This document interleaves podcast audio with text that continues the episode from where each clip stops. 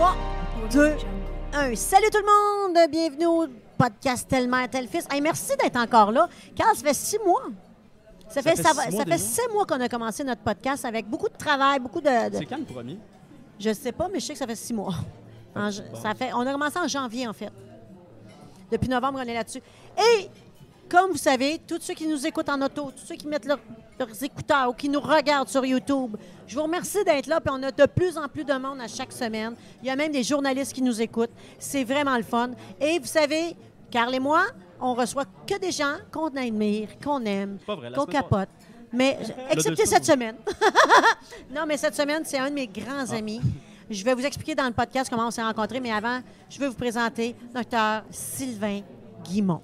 Juste Sylvain Guimont. Je sais que tu n'aimes pas ça, mais moi, ça m'impressionne que Ouais, tu non, sois non, un mais ça, c'est un docteur. docteur. Oui, c'est ça, mais. Ben, tu as un c'est doctorat, J'ai un doctorat. Mais donc tu es docteur. Oui, mais. Pourquoi tu pas bien? T'es-tu pas bien pour vrai ou t'es... Non, c'est parce qu'il faut dire Sylvain Guimont, docteur en psychologie du sport. Ça fait long, là. Fait que juste Sylvain Guimont. OK, tu peux pas avoir le docteur avant. C'est ça qu'Isabelle Huot nous contait l'autre jour. Ça paraît comme Isabelle. À cause de l'ordre de... C'est juste ici que c'est comme ça, parce qu'aux Juste au Québec. États-Unis, aux États-Unis, Ouais, t'es... Même en Ontario, là. OK, c'est juste ici. Ouais. Tu peux le mettre entre les deux. Doc. le dire. C'est comme un surnom. Mais il faut le dire à la fin, puis dire c'est quoi notre spécialité. C'est vrai. Ouais, avec un. C'est ça. Mais en tout cas, bienvenue, puis merci Ben oui, d'être là. Ben oui. Merci d'être là. Il y a Merci. beaucoup de Ça fait monde. Moi, j'avais ça, hâte, on se parlait souvent. Ah oui. On se disait comme on, on- on, c'est ça. on On se disait, on essaie-tu de le faire sans Geneviève? On est plus capable. Exactement. Fais Ça du oui. bien. Ah, c'est- hein, Toi, toi, bon, t'es plus capable, hein? On avait- OK. Mais-. Tu sais qu'il y a beaucoup, beaucoup, beaucoup, beaucoup, beaucoup de monde qui connaît Sylvain Guimont. Surtout les amateurs de sport en général. Il y en a beaucoup. Ouais, à RDS. À RDS. Mais j'ai écouté, euh, tu sais, Sylvain, on se connaît quand même pas depuis 20 ans, mais le peu qu'on s'est connu, c'est intense. Oui, oui. Fait que moi, je, je- je dis qu'on a un 15 ans en deux ans, là. Parce qu'on connaît tout, tout, tout, de- presque tout. On ne sait jamais rien cacher. On a passé cinq heures à, à parler sans arrêt dans un avion. oui. Lui, il parlait-tu? Oui, les J'avais pas eu deux. le temps. T'as pas eu le temps. Arrête, on est les deux malades. là. Ah ouais. Puis, euh, c'est fou le monde qui te connaît, par exemple. C'est fou le monde qui te connaît à RDS. C'était une personnalité. euh, Mais moi, je- tu sais comment je t'ai rencontré, hein? Ouais. Ben, sur- Est-ce que toi, tu le sais comment je t'ai comment Ah, je l'ai rencontré? On s'en allait pour Chantal Lacroix. Non, la première fois que je t'ai vu, Oh non, c'est vrai. Tu étais venu à une de mes conférences. c'est ça. Oh, hey, ça, c'était. Je vais vous expliquer parce que dans le jour, moi, je travaille en assurance et je suis allée dans un colloque de. de, de- C'était des affaires de maison, hein? L'O- L'OCCQ, whatever. C'est gros, là. C'est un, gros, un gros séminaire immense. Il y a 1000 personnes. Et dans cette journée-là, moi, je représentais ma compagnie avec un, un autre monsieur. puis on, se, on se réunissait dans des tables. Puis, finir le séminaire, il y avait un conférencier qui s'appelait Sylvain Guimont. Moi, je ne savais pas c'était qui du tout, parce que moi, je ne suis pas une amateur de sport. J'écoute pas RDS. Et je voyais du monde qui capotait déjà quand ils t'ont appelé. Et là, je regarde la conférence de Sylvain Guimont.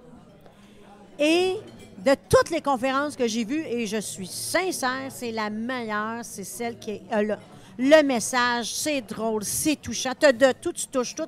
C'est, phénoménal, cette conférence-là. Wow. c'est artistiquement phénoménal, mais c'est humainement phénoménal. Et j'ai dit, ce que je ne fais jamais, j'attends pour lui parler après. Je dois parler à cet homme-là qui vient de nous parler pendant une heure, une heure et demie de temps et que ça a passé comme cinq minutes. C'est la, la meilleure chose que j'avais vue. C'est, sérieux, c'est, quelque chose, ta conférence, Sylvain. Je ne sais même pas si tu t'en rends compte. Et là, on est plusieurs qui attendent après. hein. Il y a beaucoup de monde qui t'attend après la conférence parce que là, ça fait plusieurs qu'on fait ensemble. Et là, j'attends et là, je, je le vois. Puis je vois que tu parles à tout le monde, mais c'est quand même impersonnel parce que là, tu en as un autre, puis tu en as un autre, puis tu es habitué. Fait que moi, j'arrive, je fais bonjour, M. Guimont. Mon fils, il joue au football. Vous avez parlé de commotion cérébrale. Moi, mon fils, je, je- il, y a un- il y a- il est à Sherbrooke, il me dit Tu diras de m'appeler ton fils. J'ai dit Moi, je pense qu'il y a eu des commotions. Puis ça, oui, il m'a dit Je veux que ton fils m'appelle. Il dit à son. son- le- il y a un monsieur qui le suit, il dit Prends ses numéros, donne-y mon numéro, donne-y mes affaires, je veux que son fils m'appelle. Je dis En passant, moi, je fais des conférences et après avoir vu votre conférence, jamais plus je vais me nommer une conférencière. Je ne serai pas capable d'avoir le même titre que vous. C'est la meilleure conférence. Il dit Merci, t'es super fine, ça, puis je suis partie. C'est- Et là, j'ai découvert Sylvain Guimond de cette façon-là. Chantal Lacroix m'appelle, elle dit On fait un camp SOS Santé. On veut parler de la santé mentale, physique, et je veux un camp où il y a des conférenciers qui viennent nous parler. Je dis OK, c'est cool. Je dis oui, je signe le contrat. Je ne demande pas qui, qui est là. J'arrive à l'aéroport, je vois Sylvain Guimond. Le gars qui que j'ai capoté, il, est- il va donner des conférences. Je dis, Ben, ça se peut pas. Je prends mon billet d'avion, je rentre dans l'avion, je vais m'asseoir, je suis à côté de Sylvain Guimont. Et moi, je suis à côté de Geneviève Gagnon. C'est plus ça. Et sa là- femme, Joanne. Et là, je les connais pas, ils me connaissent pas. Bonjour, on reste poli. Je dis, moi, M. Guimont, je vous ai vu en conférence. Puis, il se souvenait que j'avais dit, Oui. moi, je suis une conférencière, mais jamais plus je vais m'appeler conférencière. Ça, vous, tu te souviens de, tu te souvenais Oui. de ça? Et là, pendant ce cette, fin de sem- cette semaine-là, euh, toi, tu as donné une conférence puis tu as fait un spectacle d'humour. C'est un genre de, mix assez incroyable. Puis euh, après, j'ai trouvé ça tellement bon que je me suis levé debout. J'ai dit, pas, j'ai pas dit Geneviève, j'ai dit Isabelle. tu as dit, ben là, je m'appelle Geneviève. Puis je me, je me mélange tout le temps parce que je suis dyslexique, dysorthographique, puis j'ai pas beaucoup de mémoire. Je dis, Geneviève, je pourrai plus jamais faire de blagues dans mes conférences parce que là, j'ai vu le summum de c'est quoi rire pendant une conférence. Je pourrais plus pourrais jamais, jamais dire, dire que je fais des blagues d'humour. Des blagues d'humour. Fait, Il venait de me Mhm. redonner le même compliment que je lui avais donné. C'était c'était C'est émouvant. comme ça qu'on a, Ouais, on on a commencé notre amitié. Ouais. C'est une amitié qui est très grande parce qu'on se voit régulièrement avec d'autres amis. Euh, et c'était une personne de cœur. C'est pour ça que les gens t'aiment autant. Ben, euh, ben, c'est ça, on se reconnaît tous les deux. On est, on est assez mais fous. on est vrai, on est fou. c'est Ouais. Ça, c'est sûr. Quand on, a- quand on est arrivé, euh, on est allé faire le- la dernière fois, c'était des humoristes. Et là, je suis invité pour, euh, pour être dans, dans cette série de conférenciers-là. Mais là, c'est plus des conférenciers, c'est des humoristes. Ben, c'était les deux. C'est avez- uni pour la cause. Donc, il y avait des shows d'humour et il y avait des conférences. C'est ça. Mais c'était presque tous des, des, des conférenciers de, de réputation comme toi. Là. Tu sais, Philippe Laprise, tout ça. Puis... Il y avait Dom Pocket. Puis... Ouais, puis là, Ouais, oui, c'est ça, exactement. Puis là, je me disais, hey, je veux pas être avec des humoristes. Puis... Et là, je me suis dit, ben non, mais moi, dans ma famille, c'est Olivier Guimont. Fait que Je dis, ces gens-là, ils se Il vient battent- de la famille d'Olivier Guimont, en fait. ça fait- ces gens-là se battent pour un trophée qui porte mon nom ou presque. Fait j'ai dit des blagues. J'ai dit, vu que là, c'est quelque chose d'humour, je peux, un, voler les, les punchs des autres. C'est ça qui Hey, font mais l'humour. c'était. Ok, ouais. c'est J'ai le droit de sacrer parce que là, on fait de l'humour. Euh, puis c'était, c'était bien plaisant. On a eu, on a eu bien, bien du fun. Non, mais t'es Ah drôle, ouais, en on a eu du esti. fun. Ouais, ouais, Mais- Sylvain Guimont, toi, tu te spécialises en sport. Mais pourquoi puis comment ça a commencé? Hey, OK, ben Parce que tu te spécialises en sport, on va se dire vraies affaires. Oui, oui, Tu- moi, tu- je viens du monde du sport. Oui. Mais jeune, j'étais pas très bon à l'école. Je suis dyslexique, dysorthographique. C'est quoi problème dys- d'accès. dysorthographique? Bon, ça veut dire que quand je vais écrire, euh, mes, les lettres vont se mêler. Je vais avoir de la difficulté à écrire. J'ai des problèmes d'apprentissage assez, assez, assez grands. Et j'ai échoué ma troisième année, jeune à l'école. J'ai échoué, j'ai, au secondaire, j'ai échoué aussi. Puis ça a été difficile. L'école était difficile pour moi. Mais dans le sport, j'avais beaucoup de facilité. Je jouais au hockey et au baseball. Et quand je suis arrivé euh, à, à- à 18 ans, j'avais le choix de jouer soit au hockey ou au baseball. Puis j'ai fait une partie dans le baseball élite au Québec, puis une partie au hockey. Mais au, hockey, je suis à la hauteur des jackstraps des autres. Ils ont des jackstraps au hockey? A- oui, c'est ça. Et là, c'est sûr que j'ai pas été invité à des camps d'entraînement junior majeur. J'étais plus petit euh, que tout le monde. Et j'ai eu une offre pour jouer au hockey aux États-Unis. Et ça payait mes études. Dans ce temps-là, les États-Unis, ils avaient gagné en, en 1980. Je, je suis vieux, là. En 1980, ils avaient gagné euh, à Lac-Placide euh, les- aux Olympiques. Donc, la médaille d'or. Ce qui n'était pas, euh, c'était pas normal pour les, pour les Là, je t'arrête, là. Tu joues au hockey, Ouais. tu ils viennent me chercher. C'est t'es pas la bonne hauteur. Tu dis que t'as pas la grandeur voulue. Oui, c'est ça. donc, tu joues en estique, là. Oui, oui, je suis bon. Puis il y a Euh, quelqu'un qui t'a recruté? C'est comment ça fonctionne? Oui, c'est ça. Là, ils ont- j'ai eu un offre pour jouer universitaire avec une partie de mes études qui était payée. Ouais. Aux États-Unis. aux? États-Unis, à SUNY, State University of New York. Là, je suis parti d'ici pour faire ça. Et euh, par la suite, je suis revenu à l'Université McGill avec Louis Redmond. J'ai, j'ai euh, arrêté là, j'ai une blessure assez grave, un croisé antérieur. Là, C'était un joueur football. Ouais, tu je sais ouais. de quoi je parle. Fait que c'est ça, à, ce mo- à cette époque-là, c'était un an sans jouer. Fait que après, j'ai Un pas... an? Ouais. Ça n'a pas évolué tant que ça. C'est Euh, encore ben, un ça an? prend encore pas mal de temps. Ça prend presque six mois, un an, là, s'ils le font. Ça dépend s'ils le font avec euh, Le- soit le le au jambier ou soit avec le, avec le tendon rotulien. Il y a différentes méthodes de faire l'opération, mais je suis revenu au jeu, j'ai continué à jouer. Mes- le, le monde du sport, pour moi, c'était ça. Puis j'ai fait un bac après en éducation physique à l'Université McGill. Et dans ma classe, Mike, euh, Mike Babcock. Mike Babcock, euh, était dans, dans ma classe. On Ouais. gradué en même temps. Ah, ouais. Ouais. On est de la même, on est de la même, euh, on est de la même promotion. Ouais. ouais. Et là, par la suite, j'ai commencé à développer des logiciels pour des athlètes. Comment, comment Ouais. tu te rends là à développer un logiciel? Puis pourquoi? Ah, euh, je faisais des tests dans les laboratoires. Ça commençait, la, la médecine sportive commençait là, de faire tous les tests de, de- de- de VO2 max, force musculaire, endurance Oui, musculaire, oui, oui, flexibilité, fonction pulmonaire, puis la biomécanique. Puis ça, c'était nouveau. Fait que là, c'était fait à la main. Je me suis dit, il faudrait qu'on ait- on, on commence à informatiser ça. Et Mhm. là, c'était le début des PC. Là. Les gens se souviennent de ça. C'était des XT, puis ça 120 cas de mémoire. C'était vraiment pas puissant. C'était pas, euh, c'était moins puissant qu'on a maintenant pour, euh, pour une, Non, pour une clé petite, USB. euh, ouais, ouais. C'était ouais, tout petit. Et là, c'était un premier logiciel. Et euh, j'ai développé un logiciel d'évaluation de la posture qui a servi à des athlètes olympiques ici. Puis là, la porte est ouverte aux Jeux olympiques à Atlanta. Je suis allé présenter là-bas, puis j'ai commencé à vendre de mes logiciels. Donc, je je suis devenu plus un entrepreneur au niveau du logiciel. Puis en 99, on est allé au niveau du Nasdaq aux Ouais. États-Unis. Et là, on a été acheté par une division d'un groupe qui, s'appelle Grey. euh, et euh, un groupe de, de- de gens d'affaires qui ont fait l'acquisition de 51 de, mes, de ma compagnie. Puis là, on a, on a exporté ça. Maintenant, c'est dans 32 pays. C'est traduit en six langues. C'est un million de patients qui ont été évalués. Et euh, ça continue toujours. C'est toujours là. ça. C'est gros ce que tu comptes, là. Ben oui. Ouais, ben ça n'a pas de sens. Mais là, ça a servi pour la NBA, pour les combines. Les combines, quand Ouais. on fait le repêchage des joueurs dans la Ligue nationale, dans la NBA, dans la NFL, Major League Baseball, les 100 meilleurs joueurs qui vont être repêchés, il y a des examens médicaux qui se font. Puis ce- mon logiciel est utilisé pour eux depuis très longtemps. Fait que j'ai eu la chance de faire ça. Puis par la suite... encore la donne. Tu dois avoir quand même amassé pas mal de données à travers Ouais, les années. ouais, ouais. Tu dois voir, mettons, y a- tu vois-tu une certaine courbe d'évolution des athlètes à travers les Oh, on années? le Tu voit dois l'avoir ça doit être nice, on le voit très bien. Fait que c'était vraiment plaisant de faire ça. Et euh, par la suite, j'étais en train de faire des tests pour, euh, euh, pour la NBA.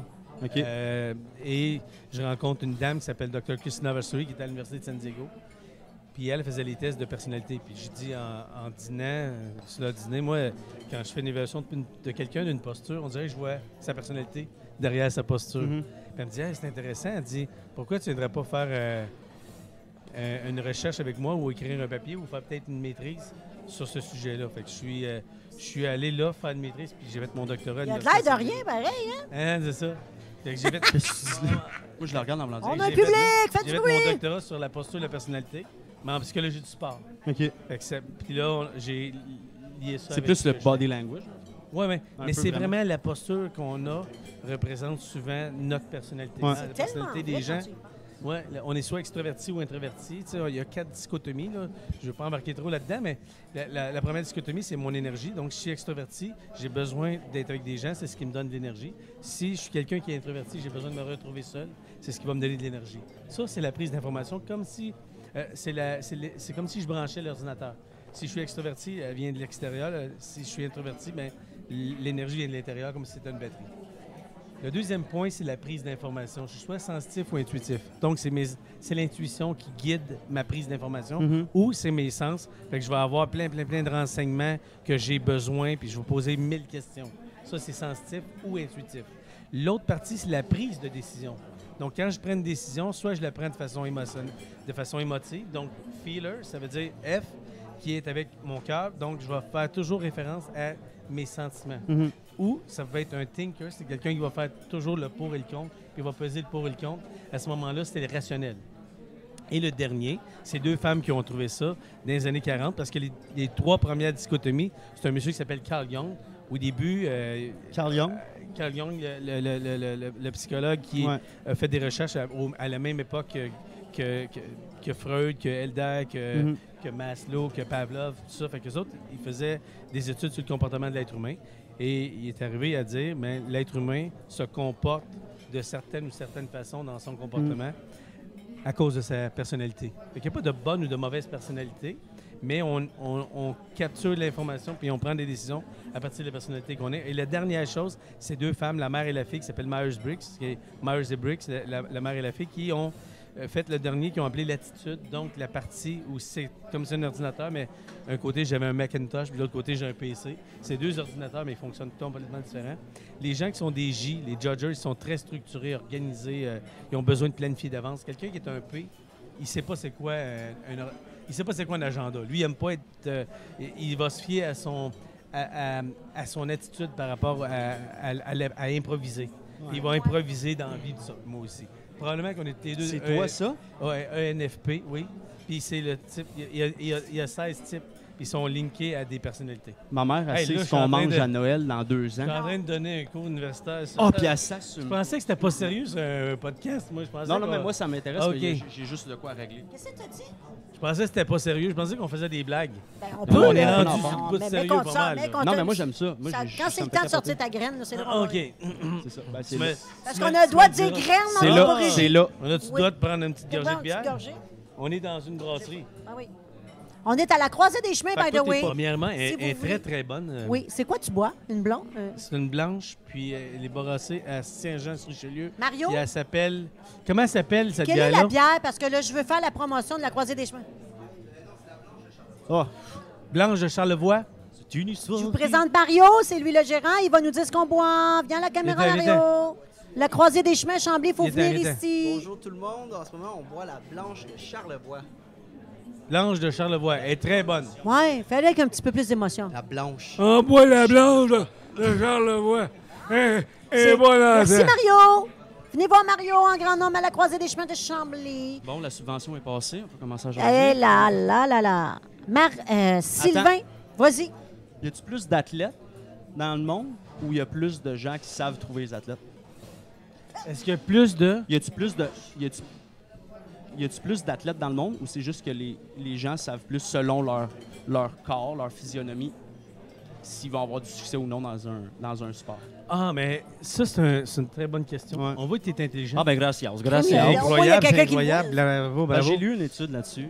Oui, quand j'étais à San Diego, sais, ça fantastique. En fait, les- hein, le peut. sport demande différentes caractéristiques.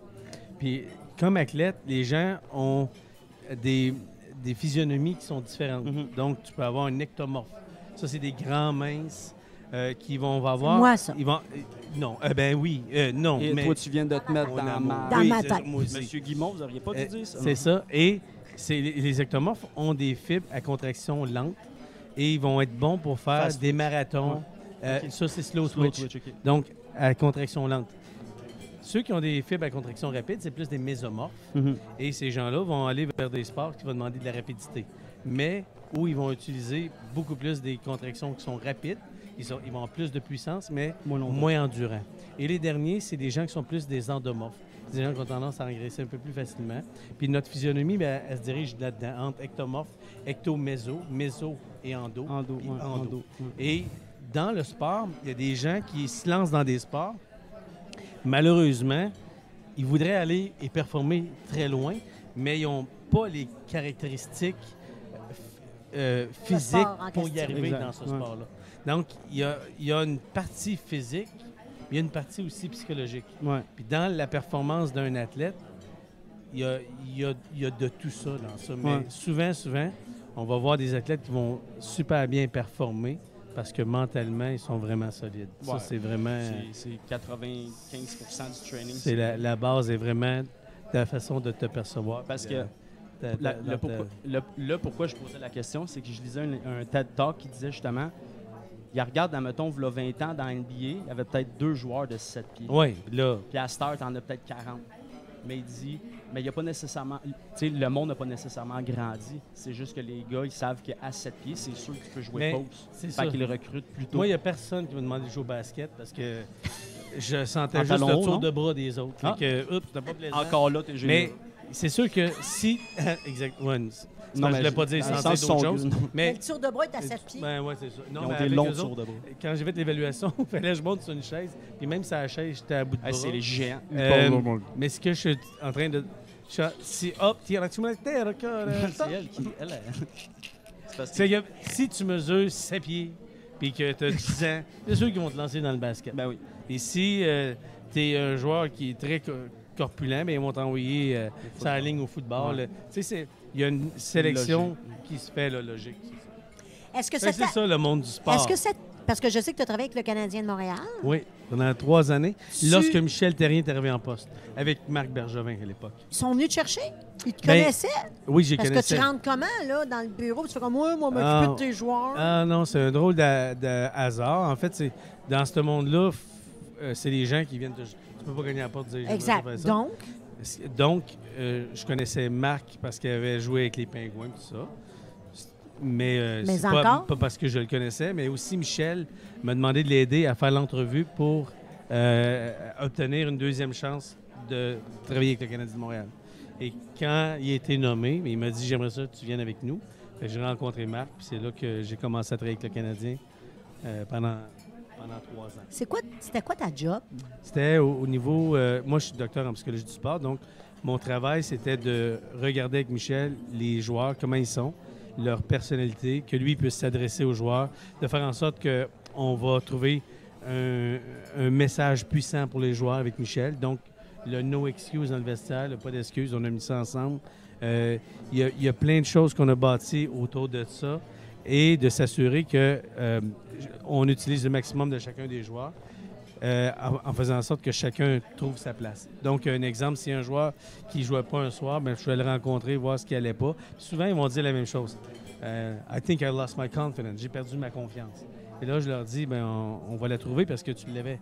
Puis pourquoi ça arrive? Ben, on regarde c'est quoi ses pensées. Puis très, très souvent, ce soliloque-là, ça s'appelle notre conversation interne, c'est là que se cache notre confiance, notre estime de soi, puis l'image que je vais laisser aux autres. Fait que euh, si je travaille là-dessus, il y a des fortes chances que je vais retrouver confiance en moi. Est-ce que tu auras remarqué si les gens, plus qu'ils avançaient dans la popularité, dans leur succès, perdaient la confiance parce que les attentes étaient trop élevées? Pas nécessairement. Euh, les athlètes qui arrivent à ce niveau-là, ils, dou- ils doutent tout. Tu sais, c'est comme euh, avant un show pour toi. C'est parce que moi, c'est comme ça, du milieu artistique, tu as une folle confiance au début quand tu n'as pas rien à perdre. Oui, Puis plus tu avances, moins tu as de fun, puis plus c'est dans performance, puis là, le fun part. ouais, mais la raison, c'est que lorsque tu commences, tu sais pas trop à quoi t'attendre. Tu n'as pas d'attente. Donc, tu n'as pas d'attente. Mais gens un jour, plus. non, mais un jour, tu y goûtes, tu veux plus le laisser. Donc, là, tu y tiens. Tu as peur de perdre des choses. Au début, c'est. Tu commences dans. Puis souvent, c'est drôle parce qu'on vient de parler à Ginette Renault tantôt au téléphone parce que tu as publié une photo d'elle avec tes livres quand j'étais chez elle. Puis une fois, elle me dit Sylvain, on va-tu ensemble? J'ai besoin, il faut que j'aille faire un. euh, il faut que j'aille juger des jeunes d'un concours de chant. Je m'en vais avec elle, tout ça. Là, il y, a des- il y a des jeunes qui sont là, puis à la fin, ils viennent la voir. Puis ils disent Ah, Madame Renaud, j'étais tellement euh, stressé de chanter devant vous, j'avais le trac, tout ça. Il y en a une à un moment donné qui arrive, puis elle est au-dessus de ses affaires. Tu sais, une jeune qui dit Ah, moi, j'étais pas nerveuse du tout, j'avais pas le trac du tout. Fait que Ginette, elle dit Fais-toi-en pas, ma petite fille, le trac, ça vient avec le talent. Bang! Oh! Fait que si les athlètes de haut niveau sont pas stressés, ils n'ont pas peur de faire d'erreurs, tout ça, Évolue. Ils évoluent pas parce que tu as besoin d'être à un niveau qu'on appelle le niveau d'activation. C'est un niveau de stress qu'on a besoin. Le stress, c'est pas quelque chose qui est négatif ou positif. C'est quelque chose qui est neutre, c'est moi qui donne la couleur. Et ça, c'est les gens veulent chercher là-dessus, c'est Anne Sellier qui a parlé de ça. Il a parlé de ça ici à l'Université McGill dans les années 40. Et le stress, on peut le transformer dans une, dans une puissance énorme si je sais m'en servir et qui ne vient pas prendre le dessus de moi. Et ça, c'est par mes pensées. Euh, c'est pour ça qu'on a écrit un livre qui s'appelle L'anxiété, soit mon invité. Donc, quand je suis capable. Ah, c'est pas nécessaire de le montrer, là. Mais ce livre-là, il, il- il traite justement du côté du stress puis de dealer avec ce stress-là. Fait que là, l'athlète, c'est la même chose qu'un- qu'une personne. Il faut qu'il y ait un certain doute si je veux me dépasser. Mais là, on Parce parle que- de stress, on parle pas de Ouais. manque de confiance. Mais la ligne est mais- mince. mais la- le stress, puis le manque de confiance, quand je suis trop stressé, ben je vais dépasser ce seuil-là, puis ma performance va, être- va décliner. La confiance, la, la première chose que les athlètes ont besoin, c'est d'avoir une bonne estime de soi. Ça, c'est le premier point.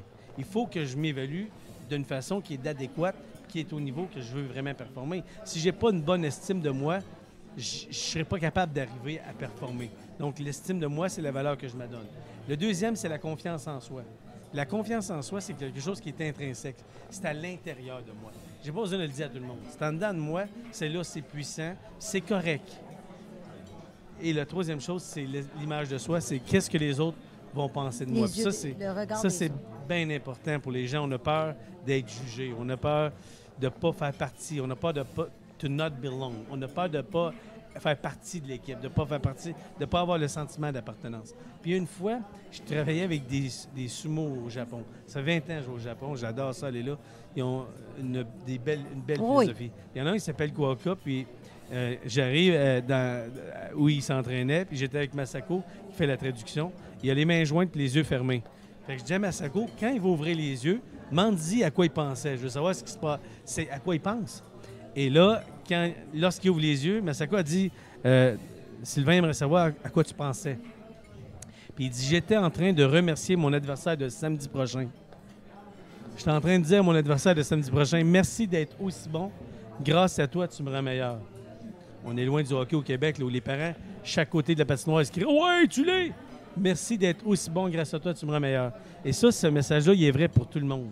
Il est vrai pour les gens dans le monde du sport, puis il est vrai pour les gens qui sont dans un monde de concurrence. Le jour où tu ne vas pas donner de respect à ta concurrence, c'est là que tu vas te planter. Mais quand tu as du respect pour ta concurrence, tu te forces à te dépasser. Donc, la barre qui est élevée par rapport aux gens qui, avec qui tu dois compétitionner, mais plus tu vas performer. Puis c'est la même chose quand tu es dans un gala, puis que tu as des excellents humoristes avec toi, ça t'amène où? À être encore meilleur. C'est contagieux. La confiance de l'autre à côté de moi, T'écrases pas. Elle n'est pas supposée elle, elle t'écraser. te donne de la confiance quand tu la prends, puis cette énergie-là, tu rentres avec cette énergie-là ensemble. C'est la même chose dans une équipe aussi. Ouais. J'ai une question. J'ai une réponse. Ah, On parle de confiance, on parle du, du thinking, on parle de, de- du mental avant une game de, des Canadiens. Donc, qu'est-ce que tu penses? Puis je sais pas, si moi je regarde les télévisions, hein. je regarde lancer compte, je regarde des émissions. C'est-tu vrai que les coachs crient par la tête Hey, Tremblay, Esti, qu'est-ce que- comment t'as joué, mon esti, tout groche de tout cul? de- de- Ça, ça fait, com- ça fait quoi la confiance quand un coach crie par la tête devant tout le monde? Puis ça commence jeune. Est-ce que c'est vrai? C'est un mythe? c'est- c'est plus dans, même? dans, dans, dans la Ligue nationale de moins en moins. Euh, Il se crie plus par la tête, là, comme Pas- à la Merci, à Non, Messier dans le. Avant, les joueurs jouaient 20 c'est pas mal, c'est pas mal dépassé. Il y a des façons où on a évolué aussi, autant au niveau de communiquer avec les joueurs. Tu coachais-tu ça? La façon de parler pour le Ouais, mental? oui, oui, oui, ça, ça, on- ça vient Il y a- avec. C'est quelqu'un qui est drôle là-dedans, c'est Bob Hartley, de la façon dont il parle à ses joueurs, puis tout ça. Mais il y a une belle façon de parler avec les joueurs. là. On a fait une série qui s'appelait Montréal-Québec. Puis, euh, C'est pogné ouais, ben, j'étais là-dedans, là, moi. Je faisais. Ah oui, c'est moi, le... c'est moi qui. ai- Il y a eu quelques entrevues, si les gens vont voir, c'est encore là, là. Des entrevues avec les joueurs qui parlaient au niveau de la psychologie. C'est moi qui faisais ça. Et là, ben, il y a cette façon-là de parler. Fait que moi, ça m'a toujours impressionné le côté physique qu'un athlète a besoin, mais aussi le côté mental. Mais c'est la même chose pour Céline, pour Ginette, pour des chanteurs, pour des humoristes. C'est la, la même. n'im- N'importe qui qui a besoin de Mm. performer dans la vie, Mhm. il a besoin d'avoir une conversation interne Ouais. qui l'amène à se dépasser et pas à s'écraser. Moi, ce qui était tough, moi, avant des games ou quoi que ce soit, c'était vraiment de, savoir que tu es en confiance, de savoir que tu es préparé pour ta game, que tu peux ne pas stresser par les impondérables. Il y a les impondérables qui vont arriver qui ne sont pas dans ton contrôle, mais ce que tu pouvais contrôler, tu l'as, c'est correct. Mais, mais c'était pas de partir pareil puis de me démonter ça tout seul. Me dire, OK, là, c'est Laval, c'est ma dernière game à vie, il y a 20 000 personnes, il faut qu'on gagne, j'ai un examen demain. Tu sais, c'était toute cette confiance-là, je pouvais la de même, à, à mon année recrue. Je pouvais être correct, avoir une bonne semaine de pratique, le starting line-up, tout ça. J'étais solide. Ah oui, c'est fragile. Puis, puis tout seul avant, c'est parce que faut pas que tu sois tout seul dans ta tête. Mhm. Si t'as pas d'outils pour te ramener. Il faut, il faut, il faut qu'un athlète il devienne son meilleur ami, comme si, au lieu de se parler à lui, il parlait à son meilleur coéquipier avec lui. Ouais. Fait que quand, si un coéquipier est avec moi, ça va pas bien, c'est sûr que la façon dont je vais parler, c'est Hey, c'est correct, je sais que tu vas te reprendre, j'ai confiance en toi. Mais pourquoi on le fait pas avec soi-même? Mm. Parce que souvent, on n'est pas notre meilleur ami. Puis ça, dans le monde de tous les jours, pour ceux qui nous écoutent, ceux qui courent avec toi, c'est la même chose. Mm. il faut qu'ils soient indulgents envers eux-mêmes. Mm. Il faut qu'ils deviennent leur meilleur ami quand ils courent. Il faut que si on sautait un matin, qu'ils ne sentent pas la culpabilité. Il faut qu'ils soient capables de se dire, OK, c'est correct. J'ai peut-être repris un peu de poids, j'ai peut-être triché, j'ai peut-être... Mais c'est ça, la vie. Ouais, La vie est faite pour être indulgent avec moi-même, pareil comme je le serais avec quelqu'un d'autre. Ouais. Ça sert à rien de, de m'auto-détruire. Ça sert à rien de me critiquer moi-même. Il y a assez de monde qui vont le faire. Faites-en pas. Il y a quelqu'un quelque part qui va t'abaisser. Abaisse-toi pas toi-même. Ouais. On n'est jamais aussi bon que les gens nous disent. c'est tout le temps. On n'est jamais aussi pire qu'on se a- le dit. qu'on se le fait C'est tout le temps aussi. plus facile de se régler par les autres. tu sais. De voir quelqu'un qui fait un comportement que exactement toi, tu essaies de changer de toi-même. Ouais. C'est bien plus facile de mettre ça sur toi que juste rien dire puis essayer de te poser la question pourquoi que ça me fait quoi. Souvent, souvent, là, les athlètes, je leur dis, regarde, aujourd'hui, là, si je t'avais dit, quand tu avais 10 ans, tu serais dans la Ligue nationale, qu'est-ce que tu dirais? Hey, si je- quand j'avais 10 ans, juste de faire la Ligue nationale, ça, ça aurait été un rêve, mais c'est là. Tu le vis, là, Chris. Ça, c'est ton rêve, là. Fait que arrête de te plaindre, c'est correct. Tu as déjà atteint le but que tu avais. Maintenant que tu es rendu ici, tu en veux un peu plus. On va aller là, maintenant.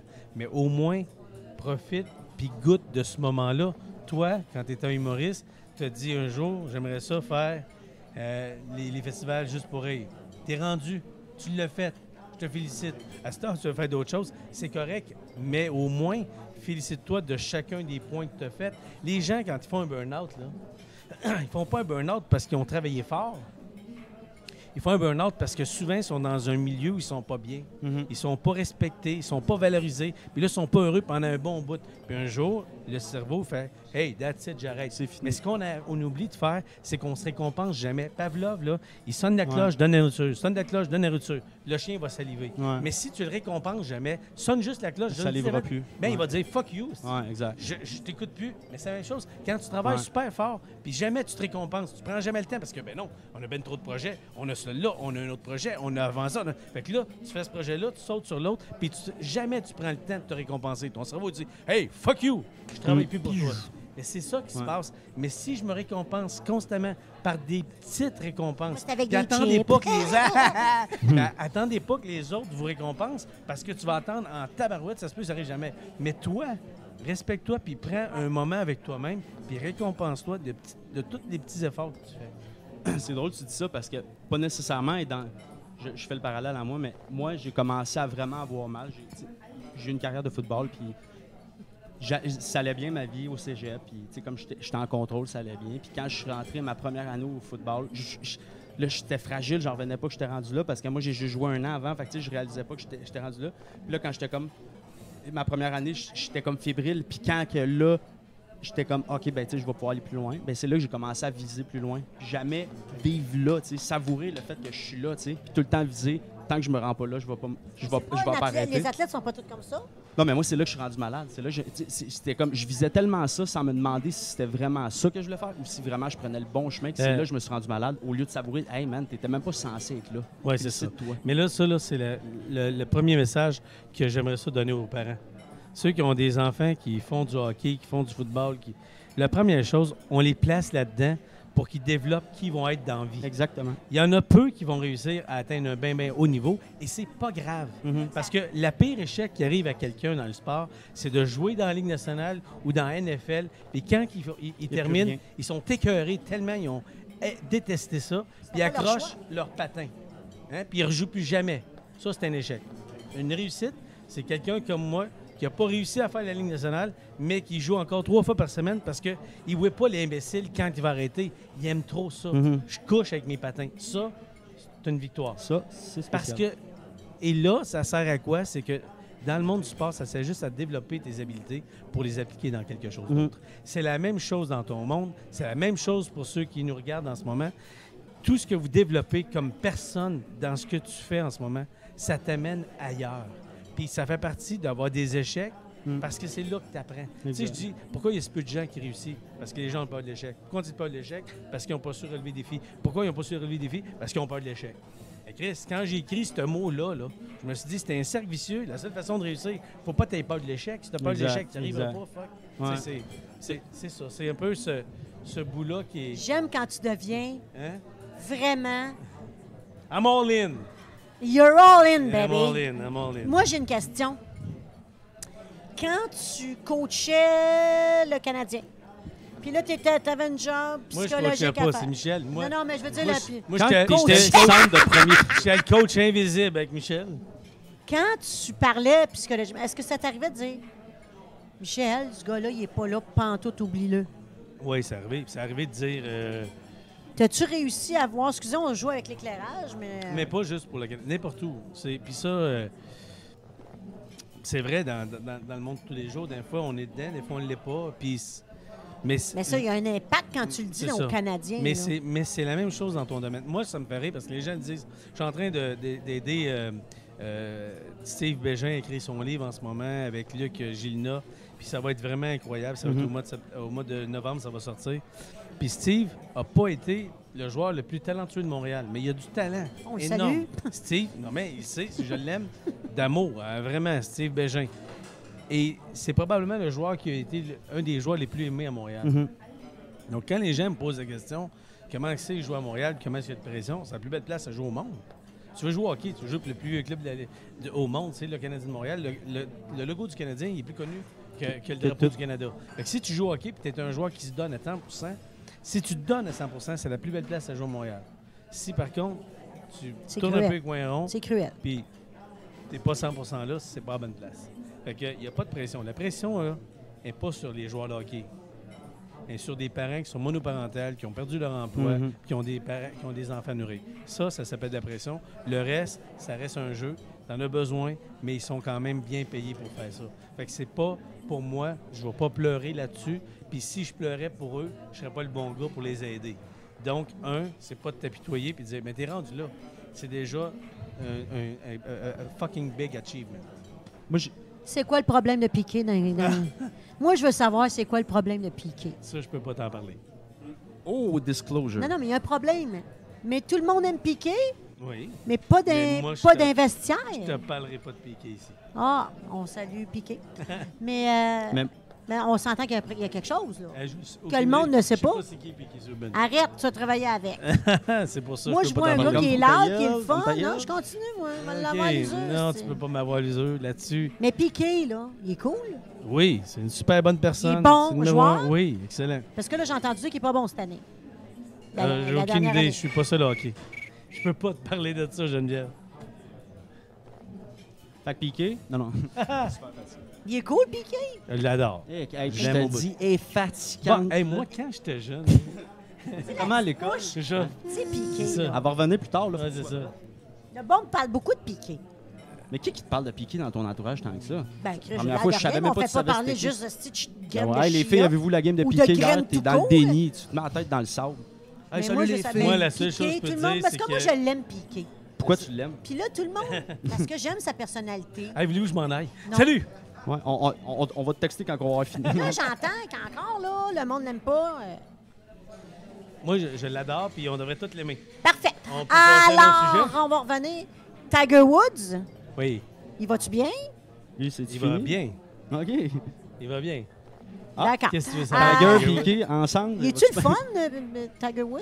Toi, tu l'as côtoyé, on s'entend-tu? Oui. C'était quoi ta job avec lui? La posture? Sûr, oui. Il y a eu des J'ai- problèmes J'ai de dos. commencé en 2003 à travailler avec lui au niveau de la T'as-tu fait l'avant-après opération? Comme cette année? Il est-tu magané? C'est quoi? Mais ça non plus, je peux pas parler de ça. Mais oui, j'ai travaillé avec lui. Parce que le gars, tu sais, je veux dire. Mais c'est asymétrique. Donc, quand tu joues au golf, souvent, tu frappes les balles toujours du même côté. Donc, ça amène ton corps à être asymétrique. Exactement. Fait que le but, c'est de faire des exercices en sens opposé pour rester bien droit. Parce que sinon, tu vas avoir euh, certains problèmes dans ta swing, puis tu vas avoir certaines douleurs aussi. Mhm. Fait que ça peut être associé soit à la performance, mais aussi à la prévention de. Mais c'est quand même fou qu'il ait gagné deux, deux ben deux, qu'il ait, qu'il ait gagné des, des, des, des championnats avec deux swings différents, avec deux corps différents. Ça s'appelle avoir du talent. Ça n'a pas de sens. Non, non, mais c'est un Mais John kid. Smoltz a fait la même chose au, au- au- au baseball en lançant. C'est un lanceur qui lançait euh, Tom Jones, puis avec différentes motions, puis il été blessé, puis il a modifié sa motion. Puis lorsqu'il a continué, puis qu'il a il a évolué plus longtemps, mais il était capable d'utiliser les deux motions différentes. Bien. Ça, ça arrive à des gens de haut, haut Ah, calibre. Il n'y a pas aussi euh, R.R. Dickey ou l'ancien des Toronto, là, qui était pas la lancer, il lançait pas assez fort, fait qu'il a commencé à développer Ouais, à papillon, la knuckleball. C'est puis- ça. Ben oui. Chacun trouve. En fait, les athlètes- meilleurs athlètes, excuse. Les, excuse. les meilleurs athlètes, là, la, la question que je leur pose toujours, c'est quand ils me disent euh, j'aimerais ça aller le plus loin possible. Donc, je leur dis OK, où? Parce que si tu sais pas jusqu'où tu veux te rendre, tu te rendras pas. Ça, c'est la première chose, c'est d'avoir un but précis. Lorsque tu as décidé de ton but précis, là, je leur demande OK, tu veux aller jusque dans la Ligue nationale. Parfait. Qu'est-ce que tu fais? C'est quoi, ta- c'est quoi ta plus grande force? Ah, Je patine vite. Ben, je leur dis qu'à partir de demain matin, travaille encore plus ton coup de patin. Mhm. Sois encore plus vite parce que on va te remarquer sur ce que tu es excellent, non pas sur ce que tu n'es pas bon. Fait Exact. que work your strength. Parce que si tu travailles pas dans tes, dans tes forces, ben, t- on va pas te remarquer dans tes faiblesses. Exact. Ça, c'est le parti le plus important. C'est- c'est que J'avais une Moi, discussion. je pensais qu'on t'a parlé de mon enfance On y va. difficile. puis- Non, mais euh, Tiger, là. Non, non. Euh, Piqué, là. moi, ce que ça, je disais, c'est tu vas te faire regarder par ton skill set, Mhm. mais tu vas te rendre par ton mental. Ah, Parce que c'est rendu sûr. au top, le skill set, Ils sont tous là. Ils sont tous C'est ça. Ils sont les- tous fous. Je vais te donner un exemple. La Ligue nationale de hockey, supposons. Tu as 800 joueurs à peu près. Mhm. Tu en as peut-être 200 qui sont vraiment exceptionnels. Tu en as un autre 200 qui sont au centre. Tu as 200 qui sont des gars qui, seraient- qui pourraient être presque interchangeables. Puis probablement que les 100 meilleurs joueurs de la Ligue américaine ont plus de skill que ceux qui jouent sur le quatrième trio. Mais ils n'ont pas développé l'habilité nécessaire à jouer à cet endroit-là. Fait qu'ils vont pas jouer là.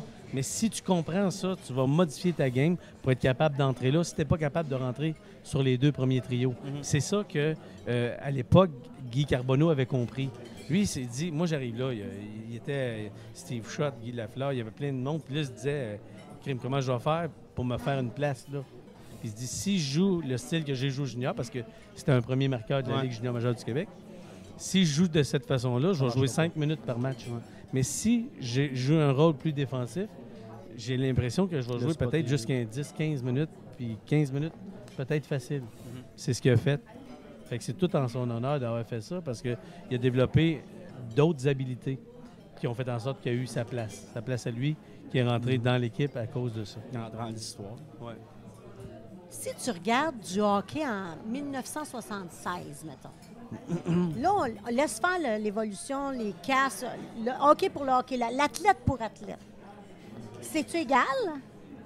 L'athlète pour athlète, oui, mais ça a évolué beaucoup. Mhm. Je les méthodes d'entraînement, la grosseur des joueurs. Donc? Les joueurs, c'est différent. Ils sont des athlètes vraiment all around. Et à l'époque, le hockey, c'était euh, beaucoup ici, au Québec, euh, au Canada. Là, maintenant, le hockey, c'est international. Il y a des joueurs de partout. Donc, le bassin pour repêcher des joueurs est plus grand. Il y a plus d'équipes.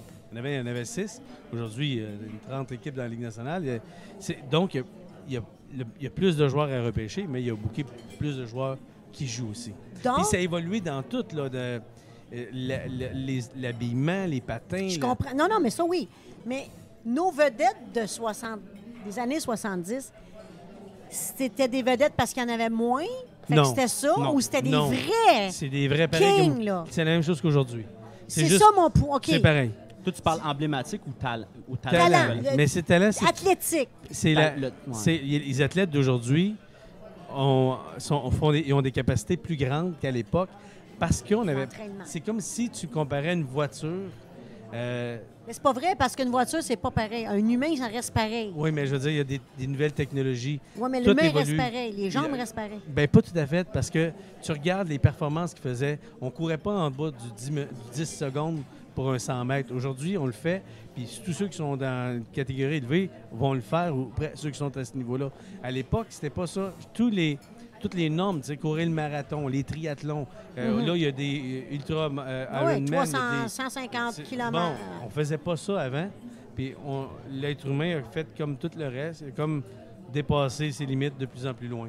Fait que oui, on évolué, mais chacun, à- à à au niveau où il était, il était le summum de ce qu'il était à ce moment-là. Mhm. Donc on peut pas comparer les époques, mais on peut pas comparer comment ils étaient com- comparativement aux autres dans leur temps pour, pour le même Moi, je vais donner un niveau de exemple. performance. Non, mais ouais. Je regarde un téléroman 1976.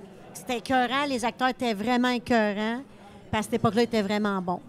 Je vais le regarder aujourd'hui et je vais faire. Finalement, il n'était pas si bon que ça. Si tu regardes une game aujourd'hui, avec du Guy Lafleur, tu vas dire, oh, finalement, ce que je vois avec mes yeux de. de tu sais, tu as quand même les yeux. à- Tu vas te dire, oh, finalement, t'es pas si bon que ça, mais c'est pour l'époque, c'était bon.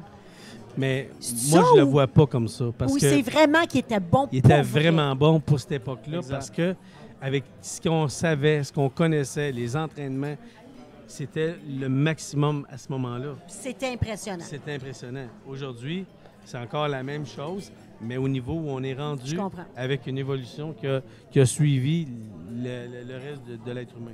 Il y a- il y a plus de- on a plus de connaissances aussi Mhm. Mais il y a, sur, euh, sur l'entraînement, sur le côté mental, sur, sur l'équipement, sur tout. Mais crime, pas de casse. il y a aussi. Podcast? Il n'y avait pas de casse. Ah, il y avait pas, je pensais que tu parlais du podcast. Non, non, mais quand tu y penses. Mais Ah, ouais, on est dans le thème, les- pas de casse. mais il y a aussi les incitatifs. Là. Dans le temps, là, si ton kid c'est un prodigue au hockey, mais tu sais que le but au bout de ça, il va faire 4000$, pièces puis que toi, tu as, besoin d'aider sa tête, tout ça, mais le parent va pas nécessairement pousser ce kid-là. Comme aujourd'hui. Aujourd'hui, tu gagnes des millions.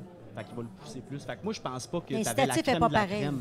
Mais je pense que le meilleur dans ce temps-là, qui jouait, Il y en si avait tu qui puis qui se démarquait, Ouais. c'était fou. Mais c'est encore vrai aujourd'hui.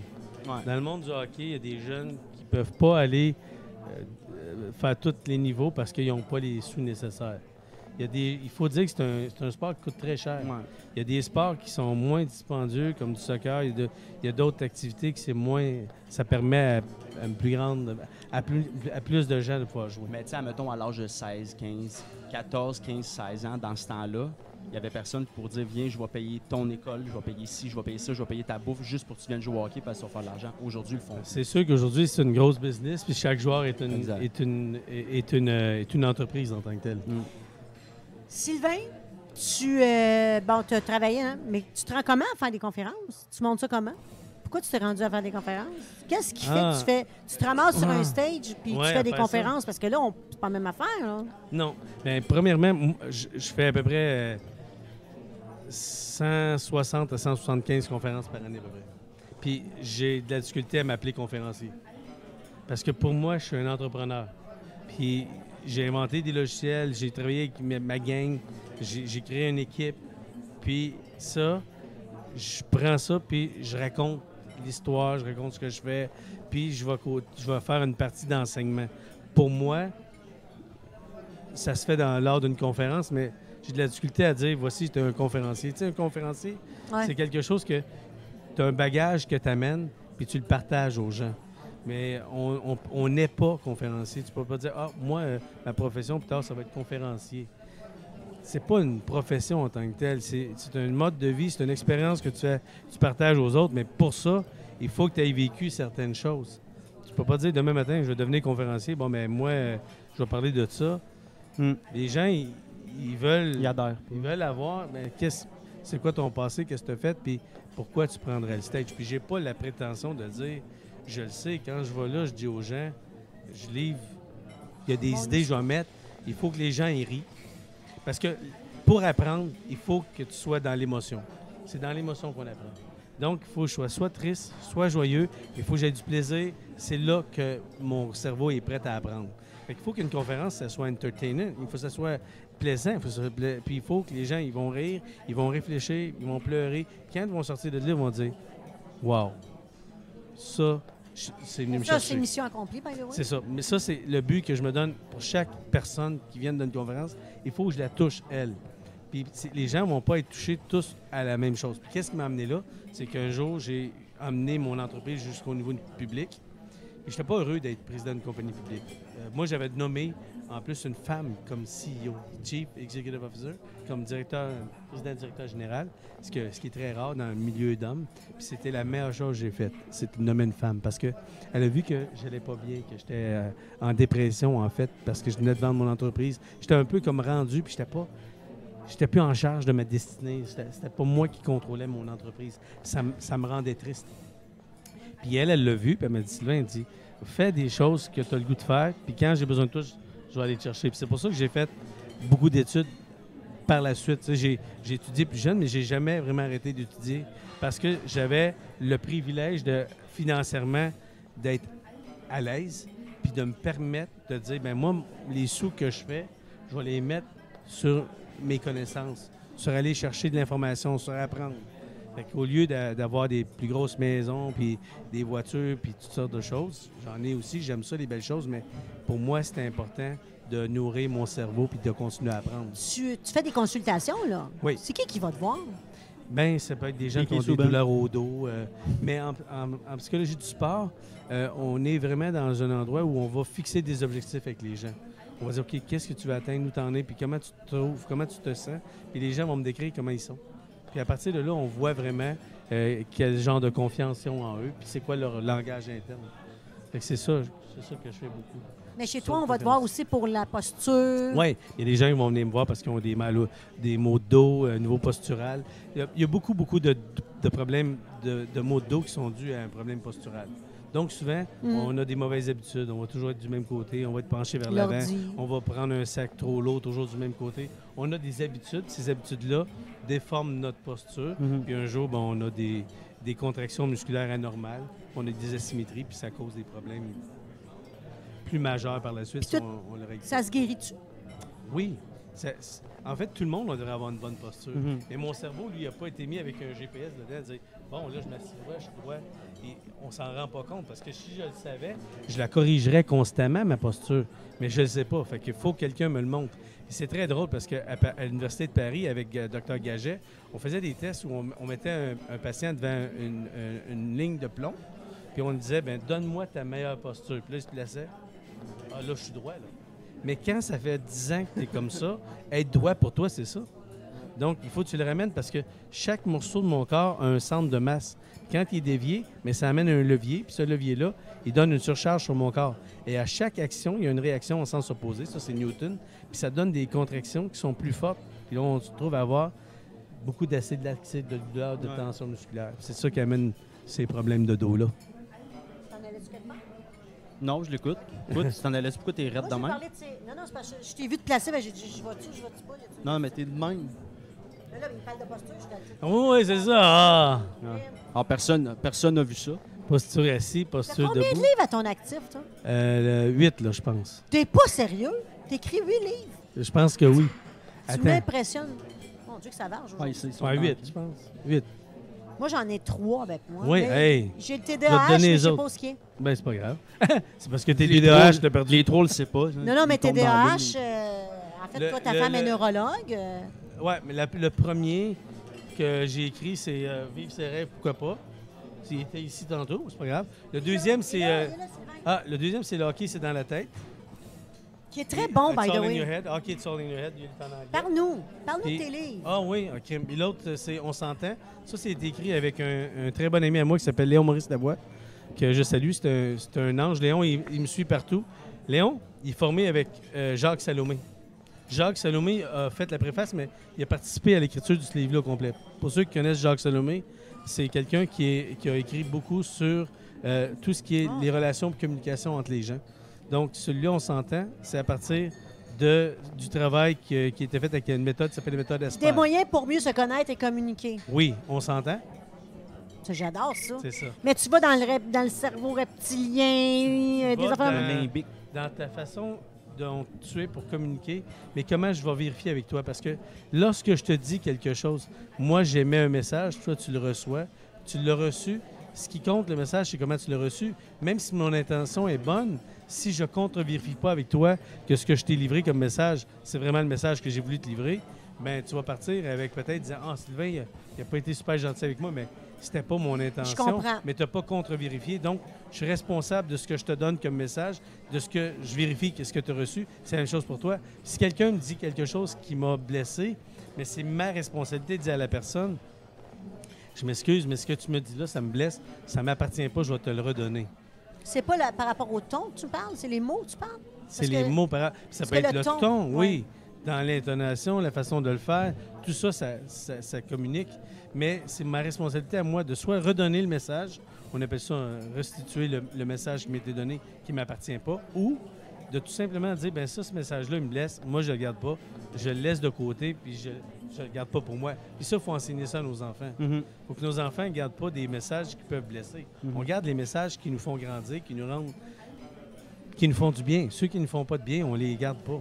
Ça ne nous appartient pas, ça. Dissocier le comportement de la parole de l'individu. Oui. Que, dissocier le comportement de la parole de l'individu. C'est Oui. C'est, il y a- c'est- on a plusieurs façons de communiquer. Donc, l'individu en tant que tel, lorsqu'il me dit quelque chose, il s'adresse pas à moi, la personne, souvent. Il veut me dire quelque chose, mais c'est pas moi qui attaque. Comme si je dis à un enfant, euh, c'est imbécile. Ce que tu as fait, c'est peut-être une niaiserie, mais ça fait pas de l'enfant un imbécile. Non. Un imbécile. Donc, je dissocie la parole Je de l'individu. Donc, c'est bon. Faut, il faut- je peux pas dire, t'es pas ça, c'est pas toi. On est seulement le mot être pour être. On a donné un prénom puis un nom pour qu'on te reconnaisse. Mais le reste, tout ce que je suis, c'est pas mon titre. Mon titre, ma formation, ce que je fais, c'est des choses que je fais. Ce que je suis, c'est seulement l'être que je suis intérieurement et comment je vais être avec les autres. Tu sais, dans un autre livre qui s'appelle euh, euh, Le leadership, une histoire de cul. c'est les différents Oh! quotients. Bon, on s'en va là. Euh, OK, on s'en va là. Les, les différents quotients, donc les niveaux. Le premier, c'est mes connaissances. Puis le leadership, c'est quelque chose qui est gratuit. C'est les gens qui me le donnent, pas moi qui le demande. Je peux pas dire aux gens, hey, hey, c'est moi le leader ici, ça marche pas de même.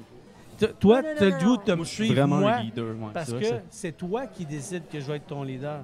Pas moi qui dis, hey, c'est moi le leader ici.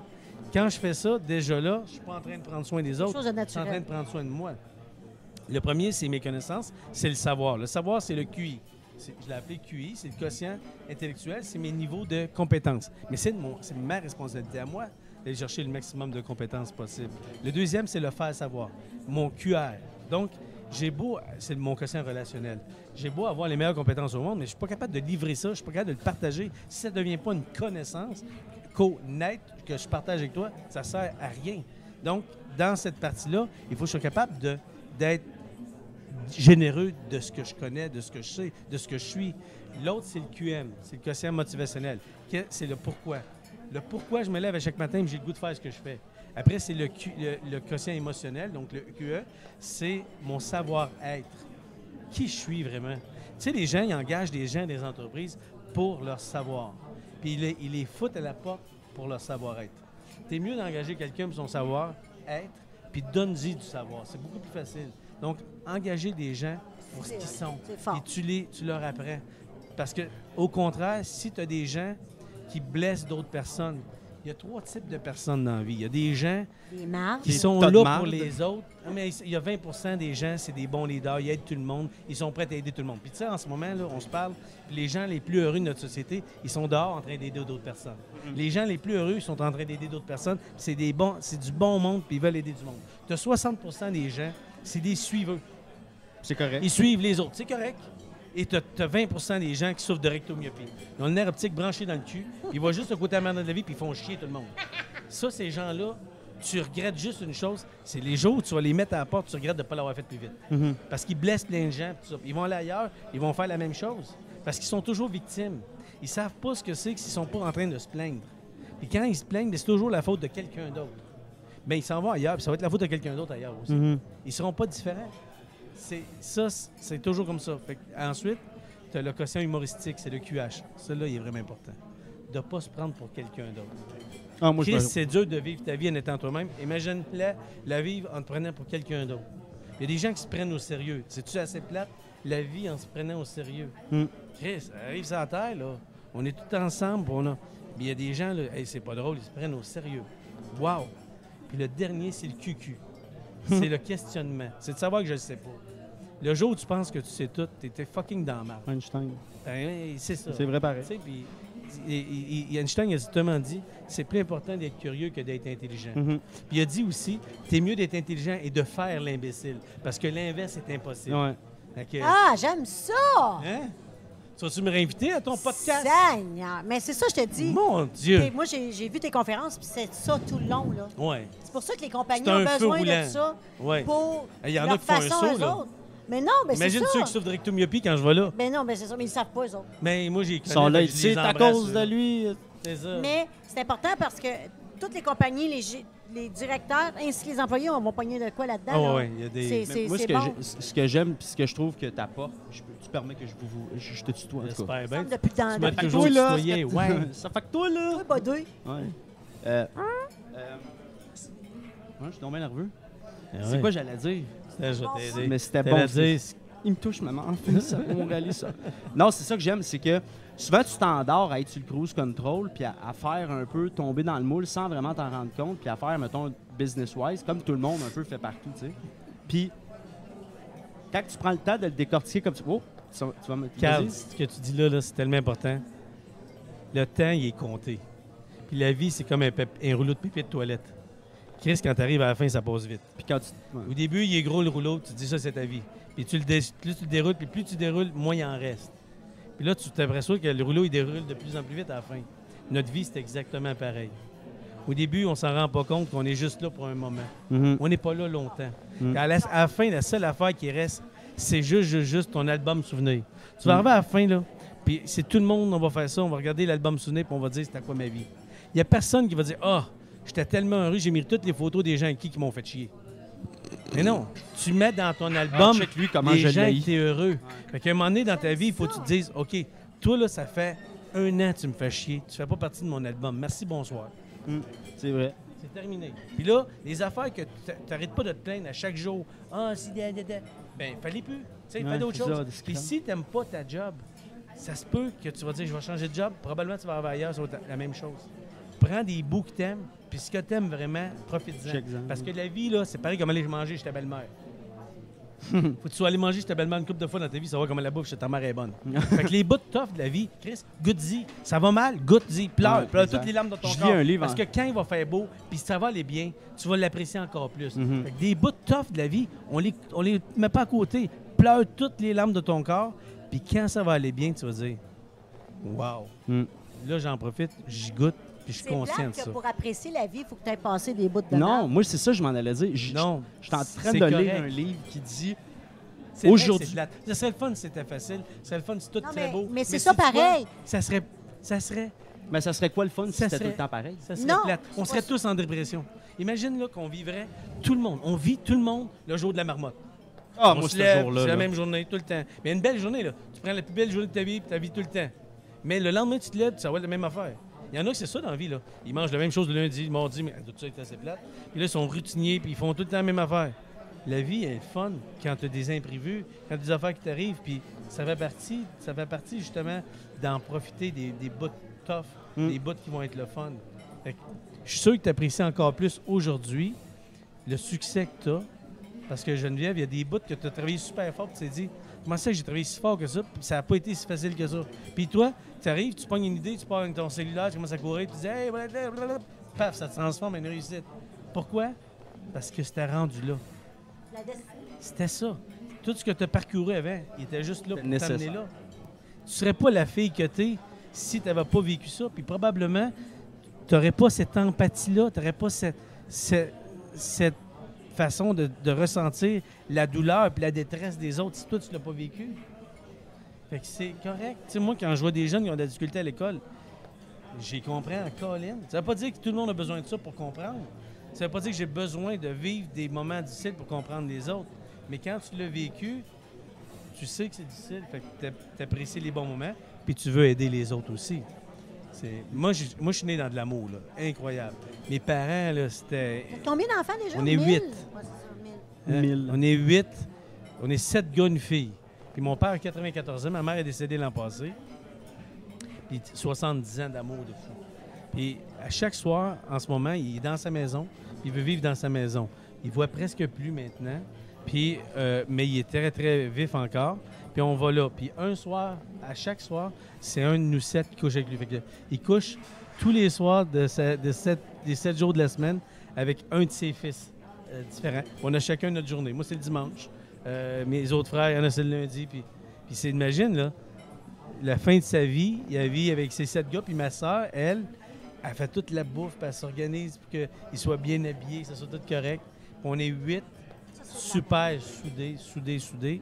Puis c'est le plus beau cadeau que j'ai reçu, celui-là. J'aimerais ça donner la même chose à, à- Mm. à mes enfants, mais dans une vie aujourd'hui où tout va vite. Mon gars est allé étudier aux États-Unis jeune. euh, c'est difficile, hein? C'est comme euh, on est sur un, un monde, tout est, tout est international Mm. partout. Là, Moi, je- tu me demanderas jamais ça parce que j'irai pas dormir 7 jours sur 7 chez vous quand je vais- je suis seul. Man? Tu vas être le premier à Moi, c'est ça que je voulais dire. Je vais revenir sur de quoi que je trouve vraiment bon. C'est ça que je lis un livre aujourd'hui. Je voulais juste plugger, je lisais un livre, mais ça dit, en gros, c'est aujourd'hui, on a peur de pas.